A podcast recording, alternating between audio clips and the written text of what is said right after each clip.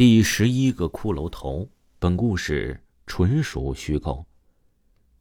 下面我要讲的故事呢，叫做《第十一个骷髅头》。华灯初上，城市的夜空霓虹闪烁，一片繁华景象。可是谁又会知道，许多诡异的事情都在悄悄向你靠近？也许下一秒就是恐怖的开始。忙碌了一天，拖着疲惫身体的小夏踏上了回家之路。公司和自己住的相隔不远，小夏呢总喜欢走着回家，一来可以看一看城市的风景，还可以锻炼身体，省下几块钱的车费。熟悉的街道这些年来呀，一点点的发生着变化，只是自己还一事无成。想到这里，小夏轻轻的叹了口气，自己平凡的生活不知何时才能改变。恍惚中，小夏有着一种万念俱灰的感觉。也许自己的生命注定是平淡无奇的。不知不觉中，周围出现了点点薄雾，周围的环境在不知不觉之中呢发生了变化。一阵寒风吹过，有种彻骨的寒意。猛然间，小夏从烦乱的思绪中清醒了过来，眼前呢是陌生的环境，一条幽深的小巷出现在面前，昏黄的路灯如同荒野的鬼火，忽明忽暗。斑驳的墙面上早已破烂不堪，写满了岁月的痕迹，看起来啊有点凄凉的感觉。小夏感觉到有点诧异了，难道是自己迷路了吗？这不可能啊！这条回家的路自己已经走了一年多了，就算是闭着眼也不会迷路。可是今天怎么会出现在这里呢？小夏看了看手机上的时间，是午夜十二点整，这不可能。小夏心里泛起了一丝恐惧的感觉。自己下班的时间呢是晚上七点，就算自己走的再慢，也不会用半个小时的时间。可是现在呀，竟然已经是午夜十二点了，在不经意间竟然飞快的过了五个小时。也许是自己的手机出了毛病，时间上出现了误差。小夏自我安慰的说道：“其实啊，这也只是他自己缓解恐惧心理的托词而已，这也没办法。”无缘无故的来到了一个陌生的环境，换谁都会觉得恐惧的。事到如今，只好找一找回家的路。眼前幽静的小巷在夜色中显得格外诡异，好像有许多恐怖的幽灵隐藏其中，伺机在向自己发动突然攻击。小夏看了看四周，除了眼前的小巷，周围到处都是破烂不堪，好像来到了一个拆迁的现场。没办法，只好向着巷口走去了。借着微弱的灯光，小夏来到了巷口，两尊人形石像分别伫立在港口的两边，石像的雕工非常精湛，就好像是定格过的两个人，在目不转睛的看着黑暗的前方。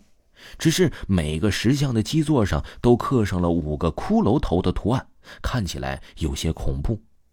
恍惚间，小夏看到石像的眼睛呢，竟然是微微的动了一下，嘴角呢也是微微翘起，好像是在对自己诡异的微笑。小夏不觉得倒退几步，可是呢，再定睛一看，石像依旧是原来的模样，难道是自己产生了幻觉了吗？这难怪啊，在那么一个阴森的陌生环境，心中发生了鬼怪也是很正常的。夜。已经深了，还是先找个地方过夜吧，要不然一个人露宿街头，还不知道会遇到什么危险呢。小伙子，这大半夜的，你怎么不回家呀？一个苍老的声音从石像传来，在黑暗的夜空里显得有些飘忽的感觉。只见一个衣着褴褛的老婆婆步履蹒跚的走了过来。老婆婆，我迷路了，想找个地方过夜，这条巷子里有旅店吗？小伙子呀，这条巷子不干净，千万不要进去。这样吧，你在这巷口待到天亮，就会找到来时的路啊。老婆婆的沙哑声音如同寒冷的雨夜一般寒风，让人感到不寒而栗。老婆婆的脸上布满了岁月的沧桑，惨白的容颜没有丝毫的血色。小伙子，我生前一直住在这附近，看到过很多的人走进这条小巷，就再也没出来了。老婆婆喃喃自语的神态，小夏感觉到一丝莫名的亲切。生前一直住在附近。小夏的神经一下子紧绷起来，头皮一阵发炸。难道眼前的老婆婆是鬼？小夏拔腿就跑，飞奔进了小巷。老婆婆叹了口气，消失在夜色中。可是谁也没有注意到，两尊石像相互对视，诡异的笑了笑。走进小巷，周围的环境显然多了一丝生活的气息，人来人往，每个人脸上都洋溢着高兴的神情。看到有人烟的地方呀，小夏自然心里踏实了不少。这里的村民衣着好像都是解放式的样式，看起来古香古色的，有些淳朴的乡土气息。小伙子，我怎么没见过你啊？你是外乡人吗？只见一个穿着长袍马褂的老者一脸慈祥的看着他。老伯伯呀，我叫小夏，我迷路了，才来到这里的。哦，是这样啊，这里是全台村，我是村长。既然你来到这里呢，也是缘分了。我们村子比较偏僻，已经有好多年没有外人进来了。今晚我们村子聚餐。欢迎你参加。小夏随手来到了一个广场，周围聚满了村民，一个个兴高采烈的，一副不可耐的样子。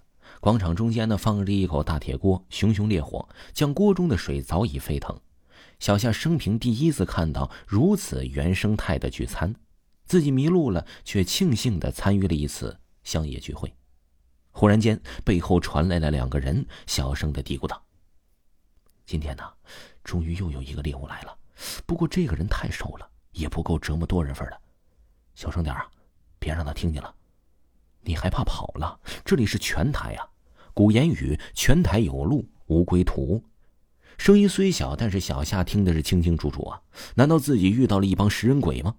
想到这里，小夏拔腿就跑，飞快向来时的巷口飞奔而去。可是没跑几步，突然间愣住了。不知何时啊，村长出现在了面前。小伙子，你要去哪儿啊？啊，我还有事先走了，不参加你们宴会了啊。可是你走了，宴会上就没菜了，我们吃什么呀？话音刚落，周围的村民都围了上来。天哪，眼前的村民都恢复了本来的面目，竟然是一群穿着死人衣服的骷髅，凄惨的嚎叫响彻夜空。街口的石像旁边，老婆婆无奈的叹了口气，在石像上刻上了第十一个骷髅头。听众朋友，如果呢没有听过维华的专辑呢，维华呢给各位听友带来了一次，呃，咱们的全新福利，出了一本新的免费的专辑。但是这部专辑呢不是类型于恐怖故事，是悬疑故事，完全是给听友的福利。一本福利书，免费书，喜欢的听友可以在咱们的账号下就可以看到，非常的好听，一定不要错过。